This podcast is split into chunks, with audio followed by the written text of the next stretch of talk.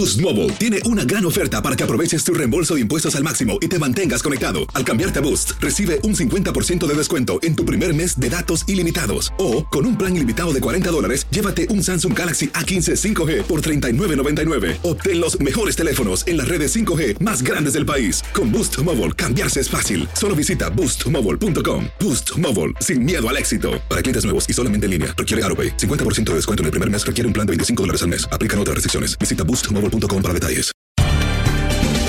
Bienvenidos al podcast de Buenos Días América, la revista radial más completa para los hispanos. Política, salud, economía, tendencia y deporte son algunos de nuestros temas. Bienvenidos.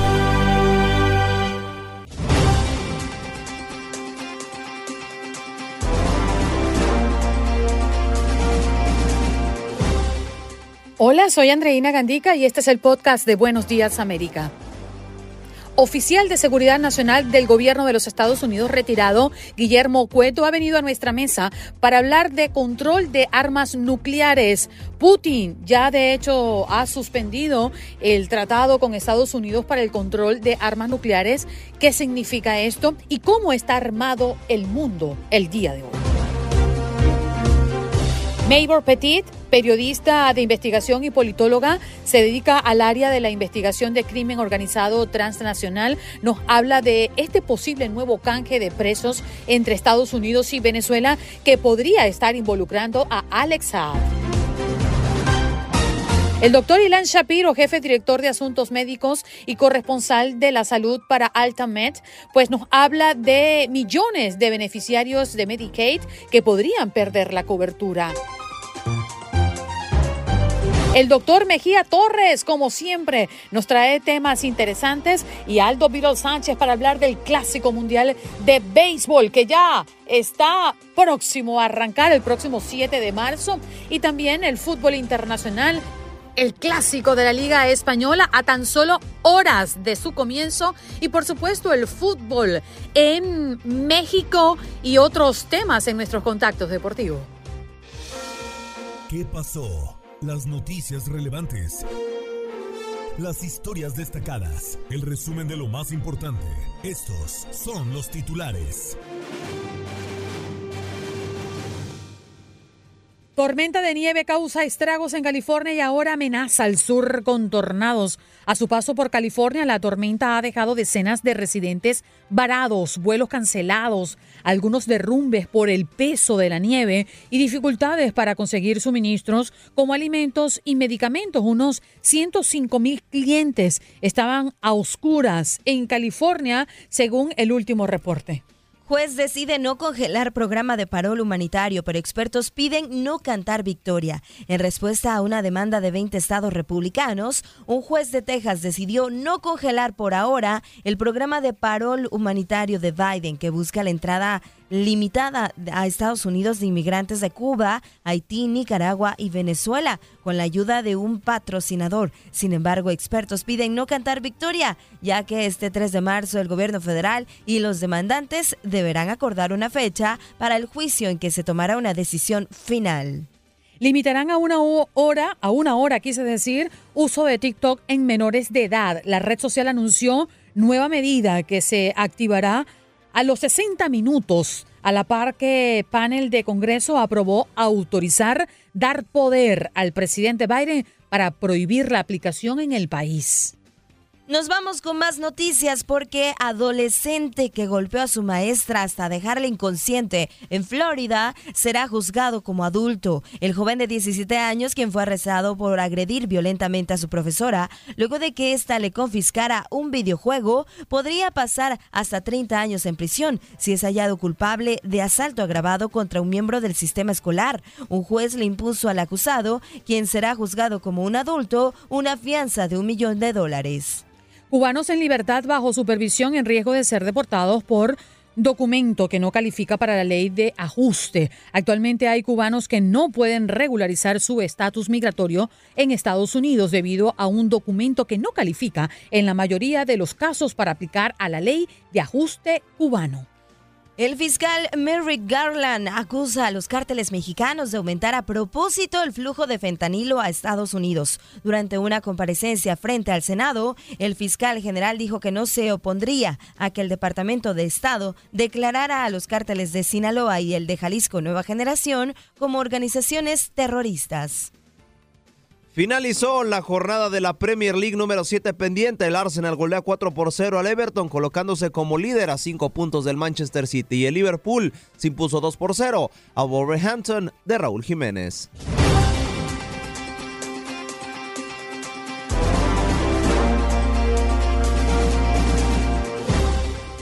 Bien, vamos de inmediato con nuestro próximo invitado. Él es Guillermo Cueto, oficial de Seguridad Nacional del Gobierno de los Estados Unidos, retirado. Muy buenos días, señor Cueto. Gracias por estar con nosotros esta mañana. Buenos días, Andreina. Buenos días, Janet. Un gusto estar con ustedes. Creo que es un tema el que vamos a tocar a continuación que mm, inquieta a muchísima gente en todo el mundo porque sabemos ya desde hace tiempo que el presidente de Rusia, Vladimir Putin, suspendió el tratado con Estados Unidos para el control de armas. Y específicamente control de armas nucleares, quiero decir. ¿Qué significa esto, señor Cueto, a propósito de que el país del mundo está en expectativa por esta invasión de Rusia a Ucrania?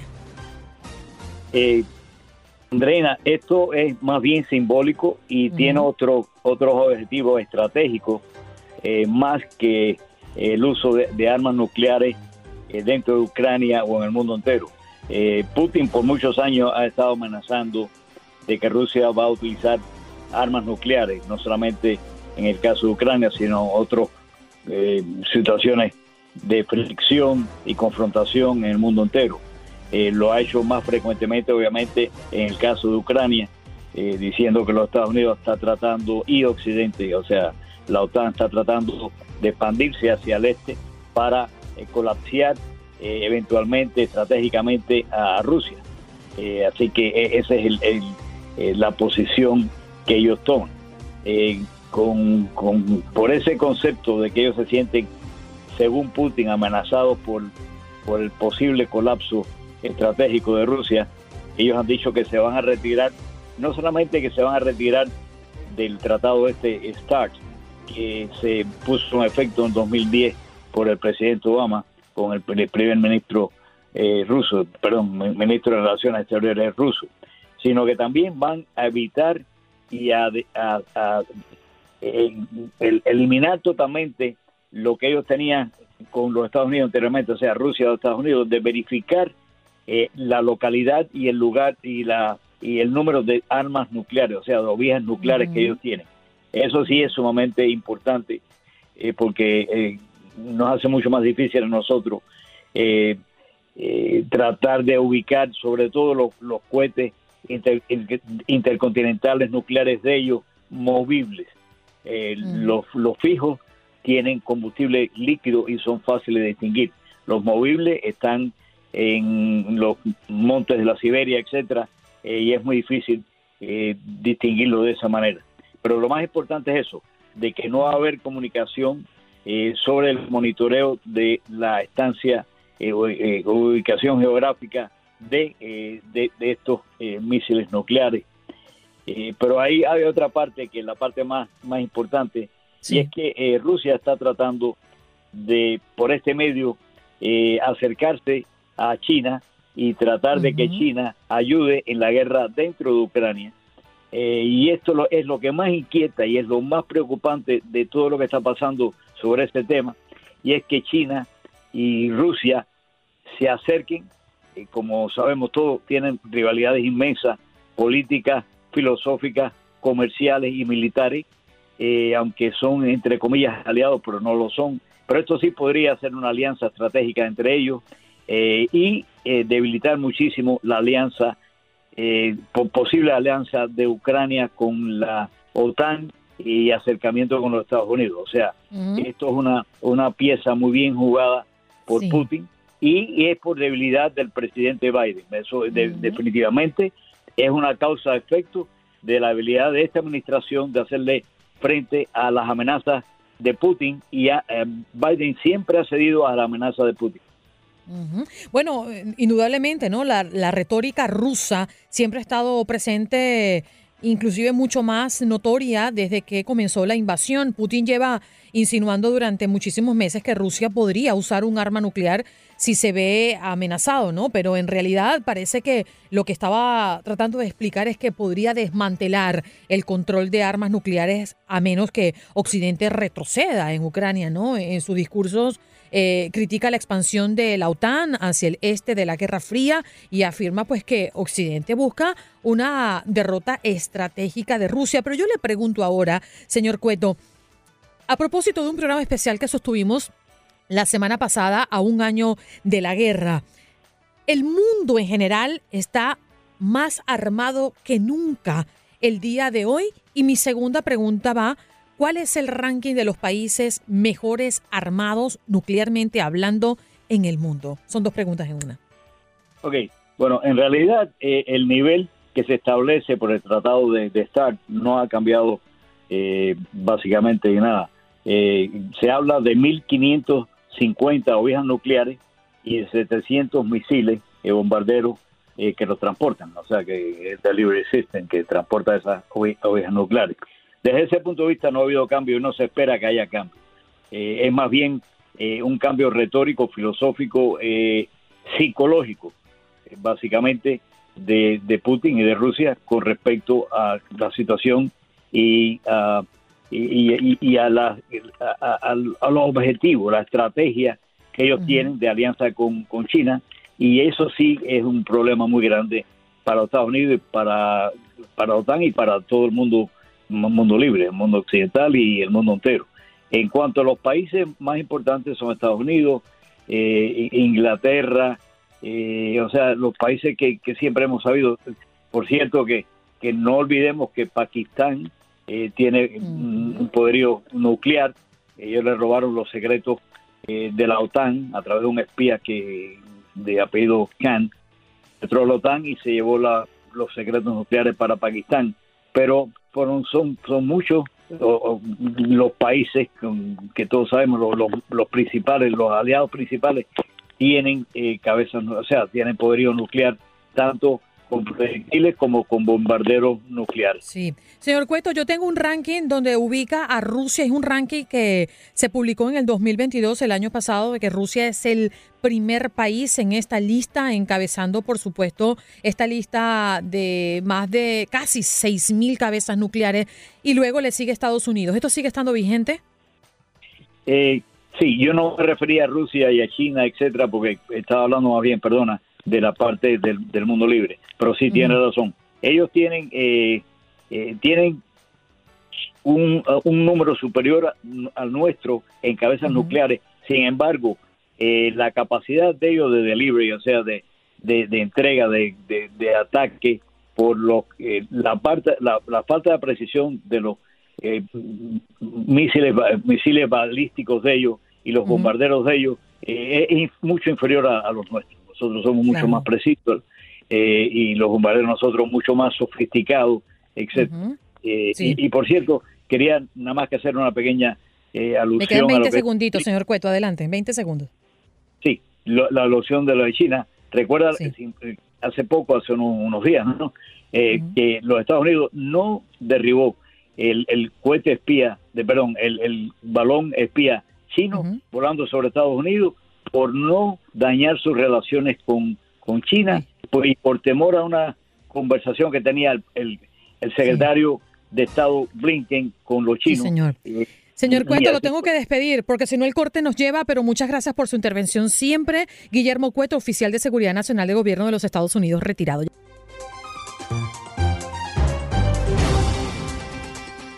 Nos vamos de inmediato con nuestra próxima invitada colega y compatriota Maybor Petit, periodista que mm, en este caso nos va a hablar de un tema que nos duele y nos toca muy de cerca a los venezolanos. Ella es periodista de investigación y politóloga, se dedica al área de la investigación de crimen organizado transnacional. Maybor, gracias por estar con nosotros esta mañana. Un placer siempre, Andreina, estar con ustedes y compartir con la audiencia. Oye, Maybor, la verdad es que mm, en principio el canje que donde se vio involucrado los narcos sobrinos, eh, despertó mucha inquietud para muchos venezolanos. Fue una gran frustración porque era quizás un símbolo de justicia ante todo lo que se supone el gobierno de Venezuela le debe a los venezolanos y todo lo que ha pasado en nuestro país en los últimos años. Pero ahora se habla de un nuevo canje que posiblemente podría estar mm, involucrando a el testaferro del gobierno de, los, de, de Venezuela, Alex Saab. ¿Qué tan cierto puede ser esto y qué tanta fuerza puede tener esto que está corriendo por los medios? Andreina, esto hay que entenderlo muy bien porque hay mucha gente que no sabe el proceso que se está desarrollando y las negociaciones que se están dando entre Estados Unidos, entre la administración de Joe Biden y el régimen de Nicolás Maduro. A nosotros el año pasado, en el marco justamente de las averiguaciones que hicimos para entender cómo se habían dado, eh, si se quiere, las conversaciones para que los dos sobrinos de Cilia Flores y Nicolás Maduro fueran perdonados por el presidente Biden en el marco de todo ese proceso que se dio, que se habló sobre eh, las negociaciones en México, etcétera, supimos que en la lista de opciones que Nicolás Maduro había entregado a los negociadores que envió la Casa Blanca a Caracas, entre ellos alguien muy importante que hay que tomar en cuenta para las próximas negociaciones que se van a dar, que es el enviado presidencial especial de la administración de la Casa Blanca de, para los asuntos relacionados con rehenes. Él se llama Roger Karsten y ha estado en Caracas en varias oportunidades, no solamente para negociar, como te digo, el año pasado en octubre cuando salieron los narcosobrinos, sino otros. Pero en la lista de prioridades estaba justamente Alex Saab acusado por los fiscales federales del estado de la Florida de delitos que tienen que ver con lavado de dinero y particularmente de ser el testaferro de Nicolás Maduro y de haber utilizado esa relación con el régimen venezolano para enriquecerse a través de una trama de más de 350 millones de dólares que los fiscales han probado ante un gran jurado antes de darle la acusación federal a el señor Alex Saab, que dicho sea de paso no es venezolano, sino nacionalizado en un proceso express, él es colombiano y pues muchos saben la vinculación que él tenía no solamente con Maduro, sino con Hugo Chávez, que es cuando empieza a hacer grandes negocios en Venezuela. El señor Roger Karsten conversó en Caracas, estuvo acompañado inclusive por Juan González, y allí hay una especie de negociación interesante en la que Maduro tiene las, ah, si se quiere, todas las de ganar, porque ya ha avanzado. Pero esto coincide, esas negociaciones en Caracas, con también una especie de sistema de lobby que ha empezado a hacer desde que fue arrestado en marzo del año pasado un abogado público de California. Su nombre es Erwin Hernández y eh, bueno, es, nació en El Salvador, pero vino a los Estados Unidos a los tres años se hizo eh, abogado público y él ha logrado a través de su familia, obviamente, porque él está preso en la Dirección de Contrainteligencia Militar en Caracas, eh, pues hizo lobby, envió cartas no directamente al presidente Joe Biden, sino que hizo una especie de eh, mecanismo de lobby ampliado desde California. Se aprobó a través de la Junta de Supervisores de Los Ángeles que se hiciera una petición directa a la Casa Blanca y al Congreso para que se liberara de inmediato a el señor Hernández. Este sistema de lobby también coincide con un protocolo que hay en el Departamento de Estado en el que se designa a las personas que están arrestadas en algunos oh, países que son, si se quiere, enemigos de los Estados Unidos o que están enfrentados a los Estados Unidos y ellos los califican como rehenes injustamente arrestados. Y este es el caso de Hernández que se está negociando con Nicolás Maduro desde hace meses atrás. Es decir, en las primeras visitas que hizo tanto Karsten como Juan González, se tocó el tema de este señor y de otros dos norteamericanos que fueron arrestados por su participación en la llamada Operación Gedeón. Hasta el momento es lo que tenemos. que es un tema, sé que es un tema profundo y hay que dar el contexto para que la gente comprenda cómo es que se, ha llegado hasta aquí. Pero me queda un minutito y me gustaría redondear con lo siguiente. Hemos visto a lo largo de los últimos años cómo Estados Unidos se ha empeñado para mm, traer a Alex Saab y sabemos que ha invertido una cantidad de dinero increíble y esfuerzos federales porque esto sea posible. Ya teniéndolo aquí, ya después de haber logrado esa meta, muchos nos preguntamos, ¿cómo es posible que se trance? ¿Cómo es posible que se negocie una corona tan importante cuando hablamos de un país tan maltratado y evidentemente deteriorado como Venezuela? Pareciera ser que Estados Unidos sigue premiando a Venezuela y al régimen que hoy vivimos. Me gustaría que en un minuto me puedas redondear porque el tiempo se me acaba, pero es que te estoy hablando con sentimiento venezolano y sé que muchos de la región también lo ven de esa manera. Tristemente, el gobierno de los Estados Unidos ha cedido a las peticiones del régimen de Nicolás Maduro, no solamente con el levantamiento de sanciones, sino también con la entrega eh, de personajes tan icónicos como Alex o los narcosobrinos, sobre los cuales se invirtió muchísimo dinero ante el sistema de justicia para no solamente ser arrestados, sino ser juzgados. Y en el caso de Alex es un tema que nos involucra a todos, porque este hombre jugó con el hambre de los venezolanos, con los estómagos de los venezolanos. Y también creó y ayudó a crear, a prácticamente a imponer una red de corrupción internacional con regímenes como el de los ayatolas. ¿Qué es lo que puede ocurrir? Se ha impuesto tal vez los intereses geopolíticos, el interés de empresas transnacionales que buscan gas y petróleo en Venezuela, así como también una línea ideológica que ha funcionado perfectamente porque el régimen de Maduro tiene a algunos cancilleres como el presidente de Colombia Gustavo Petro, el Lula da Silva de Brasil y muchos otros que están ayudando a legitimar el régimen no solamente ante la comunidad internacional, sino directamente ante la Casa Blanca y esto nos asusta porque sabemos la naturaleza criminal del régimen de Maduro. Claro. Negro, gracias por tomarte el tiempo. Sabemos que estás entre viajes y viajes y has dedicado estos minutos a toda la audiencia de Buenos Días América. Te lo agradezco. Un gran placer, Andreina. Ahí está. Mabel Petit, periodista de investigación y politóloga se dedica al área de la investigación de crimen organizado transnacional. Hoy nos acompañó para hablar de este posible nuevo canje de presos entre Estados Unidos y Venezuela que estaría involucrando a Alex Saab.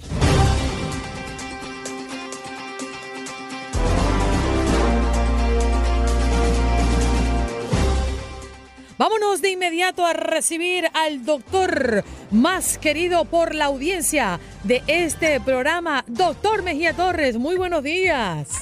Gracias, Andreina. A que no diga que no, ¿eh? Gracias. Mira, la semana pasada me preguntaste por la campanita, mírala aquí. Yo no la había extraviado. Mírala aquí. Y felicitar a Jorge en su fecha natalicia. A mí no me gusta el término cumpleaños que usamos eh, en el idioma español. Me gusta más el término inglés, birthday, como día de tu nacimiento. Porque yo pienso que se cumplen las penas, las condenas. Entonces uno no debe cumplir años porque es como restarse vida. Doctor, cuando usted dice que se cumplen las penas y las condenas, eh, usted se refiere a los casados. ¡Ay! No. Lo dijiste tú, Andreina. ¿eh? Hay un tipo que dice, mira, me soñé que tal cosa me habían condenado. Dice, pero yo me soñé algo peor, me soñé que estaba casado. bueno, doctor, el tiempo se nos hace corto. ¿Qué tema nos trae interesante el día de hoy? Bien, gracias a Janet eh, de, la producción de este programa, eh, porque ha estado dando, siempre está dando seguimiento al Mira el tema que traigo hoy, Andreina. Jorge, felicidades, don Max Pérez Jiménez. Un abrazo por las noticias y gracias. Quiero hablar del efecto jet lag o el efecto del síndrome de clase turística. Todo el mundo ha notado en los últimos tiempos muchas riñas dentro de los vuelos. Eh, muchos pasajeros que se tornan agresivos y se está dando seguimiento, se ha retomado el tema de nuevo del síndrome de la clase turística. Tú sabes que las líneas aéreas en los últimos años están poniendo cada vez más limitaciones a los viajeros. Los espacios incluso son más pequeños, pero también hay restricciones en las facilidades. Ya tú tienes que pagar hasta por el asiento, tienes que pagar por las maletas y eso puede generar lo que llaman air rage o la rabia del aire. Entonces los pasajeros, a esto se les suma eh, otra limitación, es que hay muchos retrasos. Eso molesta al pasajero porque las líneas aéreas son muy exigentes de que tú llegues a tiempo, dos horas, tres horas antes. Sin embargo, las líneas aéreas te pueden dejar dos horas y tres horas porque hay un retraso bajo la razón que fuera. Y perdóneme con el gremio, pero así son los también los médicos. Exigen que sea una hora de cita y ahí nos dejan esperando en la sala de espera. Perdóneme que usted es doctor. Tú tenías como eso guardadito. pues sí. pero es cierto. si yo creo que el médico también debe respetar al paciente, porque hay que entender que no es lo mismo un paciente que llevar un carro al mecánico. Un paciente necesita un bienestar emocional cierto confort emocional. Y para colmo, tú tienes una secretaria a veces muy odiosa, porque no todas las secretarias pueden ser secretarias de médicos, más bien pueden ser secretarias de jueces, de abogados penalistas, no de médicos, pero es así. Pero volviendo al efecto de la clase turística, aparte de todos estos inconvenientes, ¿qué otro hay? El desfase horario en los vuelos transoceánicos estos vuelos de más de cuatro horas también generan el llamado síndrome de trombosis venosa profunda. Estar más de cuatro horas en un espacio pequeño con las piernas dobladas puede provocar un coágulo o un trombo en las venas. Y tú hay mucha gente que llega a su país o a punto de destino y cae desplomada cuando sale del avión y la gente dice, no, se emocionó tanto, muchacho, que se murió de la emoción. Y no, y no es de la emoción. cuando le hacen una necropsia, tú descubres que hay una trombosis que llegó al pulmón, una trombosis que llegó al corazón o al cerebro. Y es la razón porque la gente cae desplomada ah. después de cuatro horas ahí con la piel encogida. No, imagínese esos viajes, doctor, que son larguísimos, 10 horas, 11 horas, 14 horas. No, no está fácil, más que una trombosis podría darle. Y sobre todo a los niños, cuando tienes y viajas con niños de 3, 4, 5 años, ay, quieres lanzarte del avión. Doctor, tenemos que irnos 10 segundos para que nos recomiende su canal de YouTube. Bueno, exacto. La gente puede ir a mi canal de YouTube, Res Humani, suscribirse, ver los videos y activar la campanita Mira aquí la campanita. ¡Eso, Felicidades Felicidades. Gracias. Gracias y regresamos. Hasta la próxima semana. Nos complace darle la bienvenida al doctor Ilan Shapiro, jefe director de Asuntos Médicos y corresponsal de la salud para AltMed. El doctor Ilan Shapiro está con nosotros. ¿Cómo está, doctor? Muy buenos días, qué placer verlo. Feliz de estar con ustedes y la verdad muy emocionado de verlos ya en cabina que no me había tocado. Sí, sí, ha pasado mucho tiempo y de hecho estábamos hablando con la producción el día de ayer, programando nuestros próximos especiales. Doctor, y ya la semana próxima, el sábado de la semana próxima, se cumplen tres años del decreto de pandemia. Eso está interesantísimo. Todo lo que hemos vivido pasado. Y creo que cada uno de nosotros tenemos libros completos de escribir de lo que vivimos, sentimos y lo que vimos. Sí, señor. Y ese libro que usted tiene allá a su espalda, lo tengo yo en casa también, porque usted me lo obsequió. Maravilloso. Bueno, doctor, vámonos de lleno al tema. Y es que una vez declarado el fin de la pandemia, los estados estarán volviendo a verificar la elegibilidad de los beneficiarios de Medicaid por primera vez en tres años. ¿Qué significa esto y qué riesgo corren las personas que mm, podrían no cumplir con el requerimiento? Andreina, tenemos un par de cosas y hay que recordar que esto va a variar muchísimo por cada estado. En general, lo que antes pasaba específicamente con el programa de Medicaid es que cada año las personas tenían que volver a aplicar por tres años durante la pandemia, eh, debido al estado de emergencia federal y también de muchos estados, esto fue automático. Entonces, si uno clasificaba, no tenía que volver, y la palabra técnica es redeterminar si era elegible o no elegible para poder tener el, seguro médico de Medicaid. Entonces, en este momento, como se están acabando e, esa emergencia, se retiraron los fondos. ¿Qué es lo que va a pasar? Van a haber un par de opciones. La primera es que pues le fue bien a la persona y ya no clasifica porque le está yendo muy bien.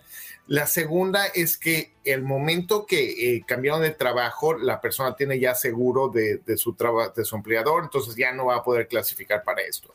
Y hay un par de otras opciones y estas son las que me preocupan. La primera es que las personas pues simplemente no van a clasificar y van a necesitar buscar eh, oportunidades en, el mercado que es lo del Obamacare, el ACA, eh, la parte del, seguro del mercado eh, local donde hay subsidios federales, pero tienen que aplicar a eso y es, y es, y es un trámite que se tiene que hacer. Y los que más me preocupan son las personas que sí son elegibles, pero se cambiaron de lugar, se cambiaron de casa y su dirección no está actualizada en los sistemas del seguro. Entonces, estas personas le pueden llegar la carta para volver a hacerla, volver a aplicar y que tienen todo el derecho de hacerlo, pero simplemente porque no está mandando la carta de regreso o que simplemente se mudaron o dejaron esa carta y no la firmaron, ahí son los que me preocupan. Doctor, buenos días, un gusto saludarlo. Bueno, pues sabemos que a partir del mes de mayo es cuando pues se pone esta fecha de dar fin a la pandemia el 11 de mayo, de acuerdo al presidente Joe Biden. Pero ¿cuándo eh, es que eh, podemos empezar a perder esta cobertura sabiendo que cada estado pues lo va a hacer a su paso, a su ritmo y algunos van más acelerados que otros? Eh, probablemente empecemos a empezar a ver cartas desde abril. Entonces, oficialmente la, emergencia termina en mayo 11, pero vamos a empezar a ver que las personas les van a mandar uno o dos meses antes esa carta. Entonces, hay que poner mucha atención. Las mejores recomendaciones es asegurarnos, hablar con nuestro seguro y tener esa, esa dirección actualizada porque si uno aplica para eso, pues está más fácil. En California, y es un ejemplo, el, centro donde pueden ellos, en dado caso que no puedan aplicar a otra cosa más y no tengan otra opción, pueden entrar al mercado que se llama Cover California. Cover California es prácticamente el, es el nombre fancy que le pusimos aquí en California y la idea de esto es que es un eh, fondo donde pueden entrar la gente y ver eh, qué seguros pueden aplicar con subsidio para poder tener eh, un, seguro a bajo costo. Fíjese, doctor, que usted habla, bueno, de California, pero entendemos que existen otros tipos de, de, opciones, ¿no? En otros estados a propósito o pensando que se quede usted sin el beneficio de Medicaid. Pero también hay mucha incertidumbre por los hijos que están inscritos en este programa. ¿Qué pasaría con ellos si la persona no califica? va a variar muchísimo de estado a estado. Eh, hay mm. estados donde, por ejemplo, Illinois, eh, eh, que también en Florida también podría estar en eso, donde es un poquito más accesible la parte del seguro. California también para los niños, sin importar de dónde vengan, o sea, tienen acceso directamente a Medicaid si califican. Entonces, para los niños van a estar un poquito más cubiertos, pero de todos modos, si hay un riesgo, eh, la Academia Americana de Pediatría estaba haciendo el cálculo y todavía no, no, no tengo los números a mi mano, pero los mando después. Pero sí hay, sí hay muchos niños que pudieran estar en riesgo simplemente por el trámite, no tanto porque no califiquen, porque muchas veces ya estamos, antes era cada año y la gente ya sabía que cada año venía. Este año va a ser diferente. Sí. Adelante, Janet. Sí, bueno, hablamos en este caso de Medicaid, pero sabemos también que va a haber otro, otros cambios y también otras coberturas, otros programas que se van a perder.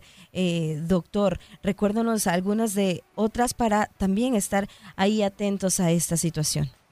De entrada queda, queda abierta la parte, por ejemplo, ya se van a retirar la, parte de los, eh, todas las pruebas que teníamos gratuitas para COVID-19, eh, parte eh, queda abierta la posibilidad de que cuando se acaben esta ronda de vacunas, qué va a pasar con la siguiente ronda de vacunas contra el COVID-19 y también aunado a esto algunos programas, por ejemplo, de comida en las escuelas, eh, ciertos productos de SNAP también se van a empezar a reducir y van a tener otra vez que volver a aplicar. Entonces hay un par de cositas ahí importantes que estaban ayudando a nuestra comunidad y sobre todo después de estos tres años para poder estar balanceados y más protegidos. Entonces eh, hay, un par de cositas ahí que dependiendo del estado se puede ver un poquito más, un poquito menos, pero va a ser muy importante si uno está utilizando alguno de estos programas, eh, hay que ver qué es lo que está pasando localmente porque eso va a ser una gran diferencia para la familia.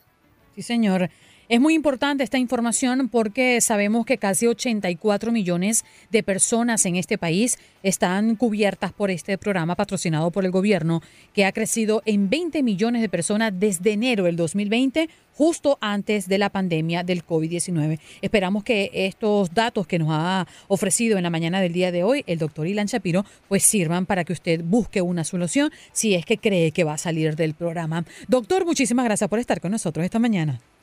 Fue un placer como siempre. Son 14 millones de personas en todos Estados Unidos que pudieran perder el Medicaid. Entonces sí es, sí es un número importante. Sí, señor, así es. Allí está, lo escuchaban, el doctor Ilan Shapiro, jefe director de Asuntos Médicos y corresponsal de la salud para Altamed. Y allí lo pueden conseguir en las redes sociales como arroba DR, la abreviatura del doctor, piso Shaps. Así lo conseguimos. Y suerte al doctor en su preparación rumbo al Everest que se va a ir. Luego nos va a platicar, luego lo vamos a invitar para que nos platique cómo se preparó y cómo es que lo va a lograr, porque estoy segura que va a lograrlo y muy bien. Que, lo, que haga una conexión de deberes allí tocando cima. la cumbre, cuando llegue a la cumbre. Estás escuchando el podcast de Buenos Días América, la revista radial más completa para los hispanos. Escúchanos en las diferentes plataformas: Euforia, Spotify, TuneIn y iHeartRadio. Tu DN Radio. Vivimos tu pasión. Adrenalina, pasión y orgullo. Todo por ser campeones. En Buenos Días América. Contacto Deportivo.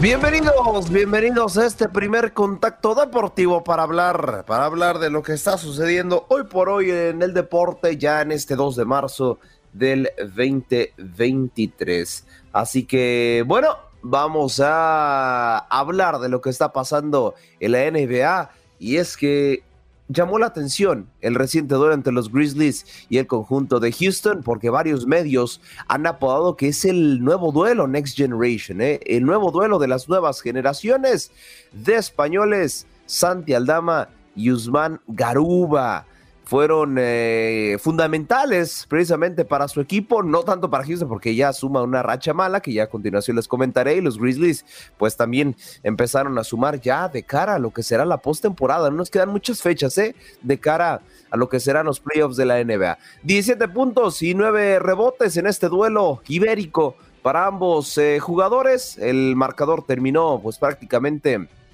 99 a 113 a favor del conjunto de los Grizzlies sobre los Houston Rockets. Damon Bain, Jay Morant y Jackson Jr.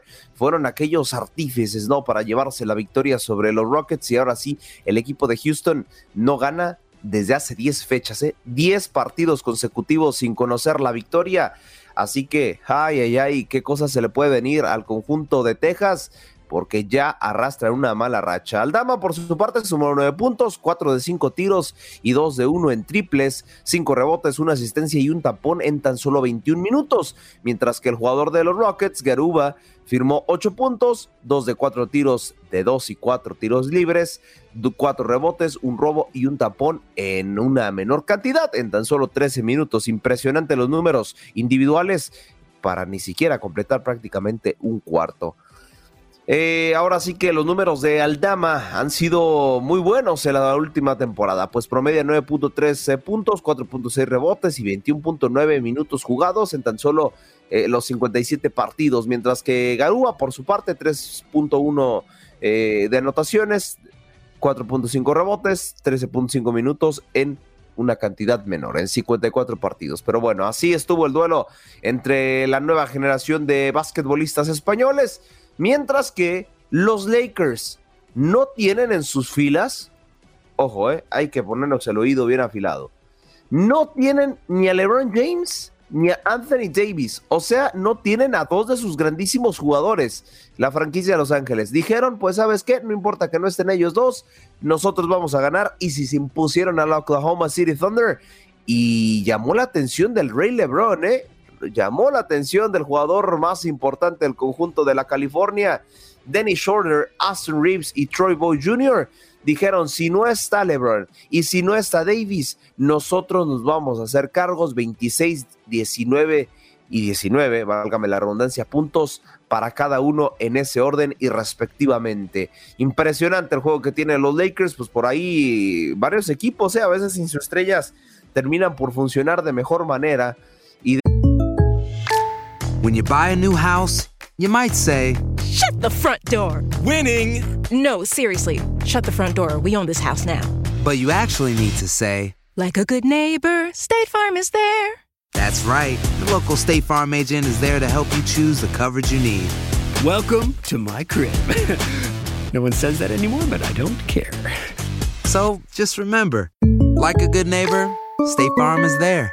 State Farm, Bloomington, Illinois. De hecho, el mismo LeBron le mandó un mensaje a sus compañeros diciendo, gran victoria amigos, felicidades. En inglés, great win fellas, Lake Show. Así las cosas para el King LeBron James, que se felicita a sus compañeros, pero desafortunadamente no creo que le ajuste a los Lakers seguir por ahí sumando unidades de cara a la postemporada. Nos quedan todavía algunos partidos, ¿eh? no, no, no son ni muchos ni pocos de cara a la postemporada. Pues es un total de 19 partidos los que nos hacen falta, pero recordemos que la NBA se juega todos los días, así que no nos queda más de 20 días para vivir la temporada regular de la NBA y pasar directamente a los playoffs. Así que finalmente vámonos a la última información que respecta a la NBA y es precisamente que pues hay draft en tres ciudades. ¿eh? Hay draft en tres ciudades y es que Paul Gasol, eh, exjugador del Barcelona, será eh, y fue escogido rookie del año en la misma liga española y ahora se mudará al conjunto de los Memphis. Impresionante los números de este jugador. De hecho, lo apodan como un nuevo, una nueva gran figura de la franquicia. El Magic Johnson eh, tuvo números similares al Karim Abdul-Jabbar de la misma manera. Kobe Bryant, Will Chamberlain, Ellen Blazer, Jerry West y Shaquille O'Neal son algunos de los nombres que igualan su marca de este gran jugador apenas escogido en el draft. Una muy buena promesa de cara a lo que será pues la próxima temporada. Como siempre es un placer saludarlos ya en este día 2 de marzo, en natalicio de nuestro buen estimado George Acosta, pero ahora sí, vamos de lleno a la información deportiva y que nos compete porque ya saben que TUDN Radio no solamente es la casa oficial de goles, también somos la casa oficial del béisbol y también cantamos home runs para vivir el grandísimo clásico mundial. Nos quedan cinco días, un lunes a viernes más, para que arranque las actividades. Algunos compromisos se estarán jugando exactamente a la misma hora que Buenos Días América. Entonces su servidor va a hacer algo sumamente similar a lo que hicimos en su momento en el Mundial de Qatar. Vamos a actualizar lo más destacado, que si Cuba ya ganó, que si Panamá ya ganó o bien ya perdió, etcétera, etcétera. Les iremos actualizando en tiempo real. Ya también les notificaré con qué alerta iremos dando estos hincapiés, pero ya saben, cuando haya partidos a la misma hora de Buenos Días América, nosotros les actualizaremos, pues qué show, dirían ahí en el barrio, ¿no? Pero rapidísimo vamos con información porque José Miranda desafortunadamente no podrá jugar el Clásico Mundial de Béisbol con el seleccionado de Puerto Rico, este jugador de Minnesota de los Minnesota Twins. estaba pendiente a jugar prácticamente como primera o tercera base, ¿eh? Eh, que son sus posiciones naturales. Desafortunadamente no estará, no se ha presentado de hecho en los eh, campos de entrenamiento debido a que tiene unas molestias en su hombro derecho y obviamente requiere tratamiento y requerirá pues una rehabilitación, ¿no? donde precisamente el gerente general del equipo, Joey Sola, comentaba, el jugador José Miranda me comunicó que durante su preparación en los campos de entrenamiento sufrió una molestia en su hombro derecho, lo que le imposibilita jugar en el World Baseball Classics. Así lo hace mm, el directivo de los Minnesota Twins. Desafortunado, desafortunado esta lesión, pero saben que hay algo sumamente destacado y ya lo vamos a escuchar, que pasa con los peloteros de Cuba quienes ya viajaron a territorio asiático ya están eh, prácticamente en eh, territorio tailandés para que se lleve a cabo esta World Classic Baseball. Y en Desde el Diamante, que lo vives todos los días a las 5 de la tarde, tiempo del este, 4 del centro, y nada más y nada menos que a las 2 del Pacífico, pues Luis Quiñones y el Beto Ferreiro discutieron lo que está pasando. Es muy interesante el caso, ¿eh? porque va más allá de lo deportivo, también va con lo social. Escuchemos este fragmento de Desde el Diamante. Me levanté el periodista, eh, gran periodista, gran amigo Francis Romero, que en la ciudad de Miami hace un trabajo espectacular siguiendo eh, a los peloteros cubanos en grandes ligas, en las menores, en Cuba, en todos lados. Nos dejaba saber sobre estos peloteros Joan Moncada, Luis Roberts, el tercera base, y jardinero central de los Medias Blancas de Chicago que estarán eh, viajando ya en las próximas horas para allá, para, para Taiwán. Y también Rubén Celías, una de las principales figuras en cuanto a los lanzadores se refiere, también estaría viajando en las próximas horas. Efectivamente, Beto. Y bueno, se espera también la incorporación del veterano Joenny Céspedes también a este equipo cubano que ya desde hace buen rato anda por allá por el continente asiático, ya lo habíamos comentado, son varios juegos de preparación ya de cara al Clásico Mundial. También leía informaciones de varios de nuestros colegas, según fuentes cercanas al equipo.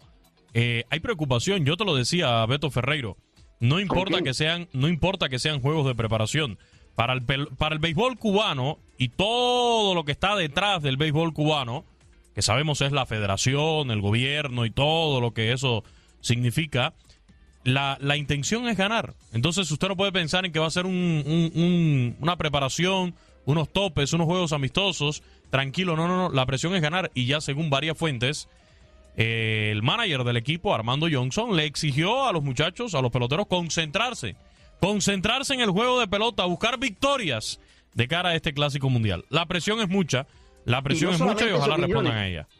Digo, concentrarse, pensar en el juego de pelota, pero mm. dejar las compras a un lado. Imagínese cuando eso es lo principal, lo primero que tienen en mente cualquier cubano que viaje desde la isla hacia el extranjero es tener la posibilidad de comprar para llevarle las cosas que necesita su familia. Claro. Cualquier, cualquier, cualquier cosa. ¿Cómo tú le decías a los peloteros? Ya ahí arrancas mal. ¿eh? no, dejar las compras a un lado. No, si lo, lo, primordial aquí es las compras para tratar de resolver al menos el problema que tiene todo el mundo en la isla. De acuerdo. Y fíjate, Beto, yo hoy temprano también escuché en Facebook, en la cuenta de un colega también, que está en Cuba todavía, un video que le envió uno de los lanzadores del equipo Cuba al Clásico Mundial. Y una de las cosas que señalaba era eso. Bueno, día de descanso, después de tantos topes, no sé qué, vamos a, a comprar, vamos a ver lo de la pacotilla, las compras. Pacotilla, exacto. Eh, es, es el tema, ¿no? Usted no puede estar en un torneo internacional pensando en otra cosa, pero es lo normal de un equipo Cuba. Eso siempre ha pasado. Yo se lo decía, lo conversábamos el otro día. Bueno, está también la venta del tabaquito que te llevas, de los puros, de, las botellas de ron. Eso sabemos que pasa. Usted tiene cara de fumador de tabaco, ¿eh? No, no, no, no me gusta mucho. No, dígale no, dígale no, ni cigarro, ni tabaco, ni nada. Lo felicito, ¿eh? eh hay, que, hay que mantenerse saludable.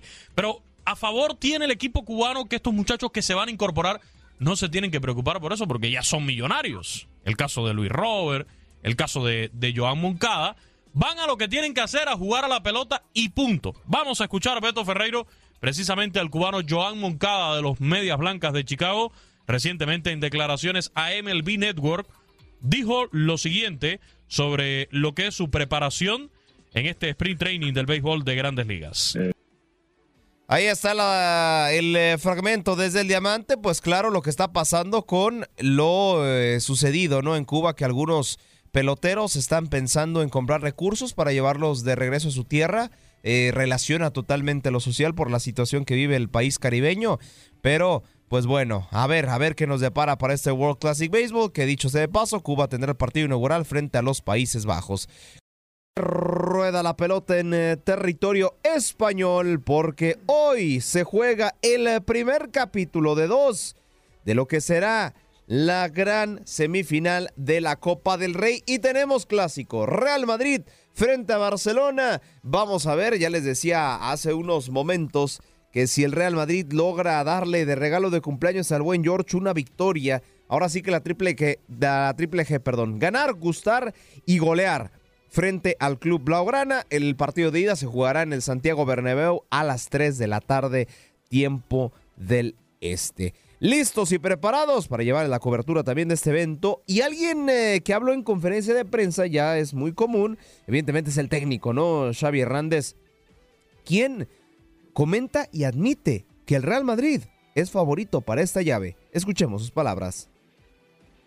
Yo, mi argumento es que, el Madrid ha ganado los últimos títulos del año, pasado, ¿no? tanto Liga como Champions. Nosotros somos un equipo que está en proceso de, construcción, que sí que hemos ganado un título y, y, contra ellos esta temporada, y además jugando un fútbol extraordinario, pero, pero es el Madrid. Es el Madrid, es un Madrid fuerte, que lo hemos visto que en Europa está compitiendo, que golea en el campo del Liverpool, por lo tanto creo que es favorito, sinceramente. No me, me da igual decirlo, es así. Que creo que tengo que ser honesto, pero que nosotros tenemos muchas bazas para ganarles y, que tenemos mucha ilusión, muchas ganas y que tenemos la personalidad de los jugadores para, para hacerles daño también. También, ya lo hemos demostrado, ¿no? Incluso el año pasado y, y este. Pero va a ser, para mí, visualizo una eliminatoria muy, muy. Muy pareja la eliminatoria que se viene de cara a esta semifinal de la Copa de Rey. También habló su contraparte, Carleto Ancelotti dio varias declaraciones, pero yo les traigo nada más las más puntuales, pero sí me gustaría recalcar que bueno, que Vinicius Junior ya lo coloca como uno de los mejores del mundo. Ahí pues entra la polémica, ¿no? Para saber si el extremo brasileño sí entra dentro de la categoría. Pero bueno, la declaración que importa es que Carleto Ancelotti también habló y dijo que este partido, este tipo de partidos, ilusionan no solamente a los jugadores, sino que a todos los referentes al Real Madrid. prepararlo como, siempre, con confianza, porque creo que es importante en un partido como esto tener la personalidad, el coraje para hacer eh, un partido completo en el aspecto defensivo, ofensivo. Tenemos, eh, como siempre, la, ilusión de jugar este partido porque son los, los partidos más bonitos de jugar para un jugador, partido muy, muy importante, cerca de, nos falta poco para llegar a una final, entonces hay muchas cosas que te permiten de disfrutar este momento y de intentar de hacerlo mejor. Ahí están las declaraciones de Carleto Ancelotti de cara a la gran semifinal de la Copa del Rey. Le reitero, se celebrará desde el Santiago Bernabéu. Y es que la estadística está parejísima entre memes y, no memes, ¿eh? porque no tiene nada de alejado de la realidad. El Real Madrid podrá ser el rey de Europa, podrá ganarle a quien se le plazca la UEFA Champions League, pero el único equipo que se le ha complicado los últimos años es el Fútbol Club Barcelona. Qué irónico, ¿no? Un equipo que no triunfa y que no termina por convencer en Europa, se le complica al rey de Europa. Pues en los últimos cinco partidos, el Barcelona eh, se ha impuesto 3 por 1 en el más reciente, en el 15 de enero del 2023. También en el 2022, el 23 de julio, se impone 1 por 0 y una goleada también incluyendo, ¿no? no? Eh, dentro de estos últimos cinco partidos, golea 4 por 0 al Real Madrid y finalmente hasta enero 12 del 2022 en la Supercopa de España el Real Madrid se impuso 3 por 2 al Fútbol Club Barcelona. O sea, de los últimos cinco partidos, el Club Blaugrana se ha llevado tres, el Real Madrid se ha llevado dos. Y el último empate entre ambas escuadras fue hasta el 2019, ¿eh? no han empatado desde ese entonces en eh, precisamente la liga el 18 de diciembre de este año. Su último empate fue 0 por 0. También nos sorprenden con muchísimas estadísticas, pues el promedio de goles entre estos dos, tomando en cuenta el promedio de goles, válgame la redundancia, de los cinco partidos, ahí les va, es de cuatro goles. cuatro goles por partido es el promedio cerrado, ¿eh? porque son 20 goles en cinco partidos, cuatro goles por partido hacen estos clubes y en la estadística también es que en los últimos 20 enfrentamientos está parejísimo. Tres empates, ocho victorias merengues y ocho victorias blaugranas. Así la estadística previo a la Copa del Rey y simplemente puntualizarlo porque ayer se jugó el primer partido de las semifinales en donde los Asuna se impone por la mínima frente al Athletic. Bienvenidos al octavo arte, rueda la pelota en eh, la Major League Soccer. Y es que vamos, vamos con la Liga de los Estados Unidos y Canadá. Ay, qué bonito, qué bonito y precioso himno, porque la Major League Soccer arrancará sus actividades el día sábado en la segunda jornada, en la segunda fecha. Pero hay algo importante porque hubo día de medios, por eso lo tocamos desde ahora. Y es que el LA Galaxy, recordemos que no jugó frente al LAFC en la jornada inaugural debido a las condiciones climatológicas o algunas fuertes nevadas que lo hemos tocado aquí también en Buenos Días América. Y por eso el clásico del tráfico se mueve hasta el 4 de julio en el Rose Bowl de Pasadena, California.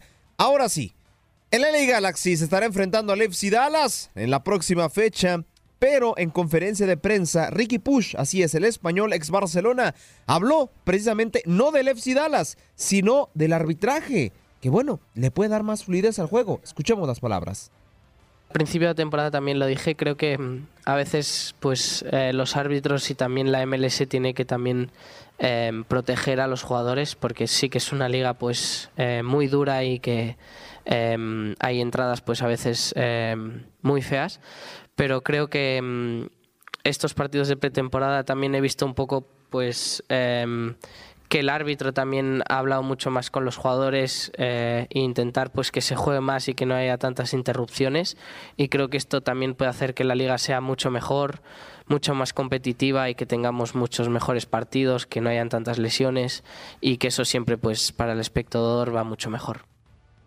Imagínate si en la Major League Soccer está mal el, arbitraje, no me quiero imaginar cómo va a estar en la Liga MX, pero también en otros eh, partidos, hablando de los equipos que no han jugado, el LAFC se estará enfrentando a Portland Timbers al conjunto de los leñadores de la zona montañosa de los Estados Unidos.